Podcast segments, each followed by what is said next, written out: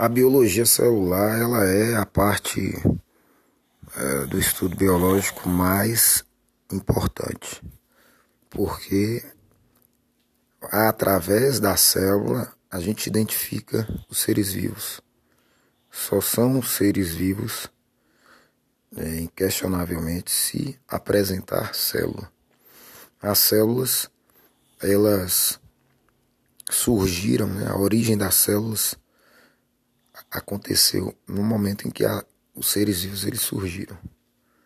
Então, isso se deu há 4 bilhões de anos, com seres procariotos com uma célula só na sua constituição e sem a capacidade de utilizar o oxigênio, então organismos anaeróbios.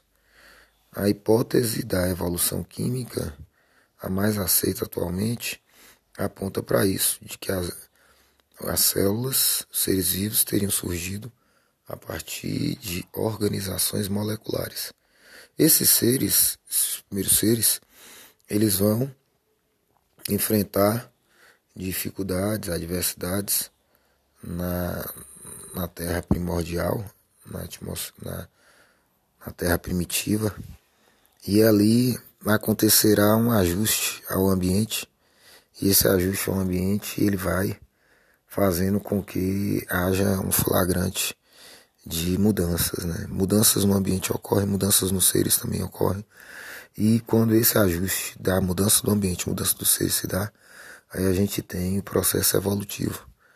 Então a evolução ela vai acontecer a partir das células, ao ponto de as células procarióticas elas tenderem a aumentar, mas isso gera uma dificuldade da distância do centro para a periferia e forçar então a membrana ela, ela se movimentar para dentro e acontecer então a invaginação da membrana.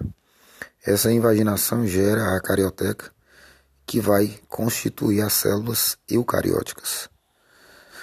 As células eucarióticas surgiram das células procarióticas, e esse surgimento das células procarióticas né, é evidenciado pelo resquício que ficou da invaginação, que é o retículo endoplasmático, a própria carioteca, que tem a mesma composição da membrana plasmática, é um indicativo de que essa invaginação teria acontecido mesmo. É a hipótese autogênica sugerida por Robertson na década de 1940 1950. Mas isso acontece há 1,5 bilhão de anos. E aí em seguida ah, vai ocorrer invasão, irão ocorrer invasões e essas invasões acabam possibilitando a formação de estruturas nas células que não existiam, como as mitocôndrias. Invasões por meio de bactérias aeróbias levaram as mitocôndrias a se, é, a, a, se, a, a se surgirem dentro das células eucarióticas e as mitocôndrias elas evidenciam que essa invasão teria ocorrido porque tem dentro de si DNA, RNA, tem ribossomos.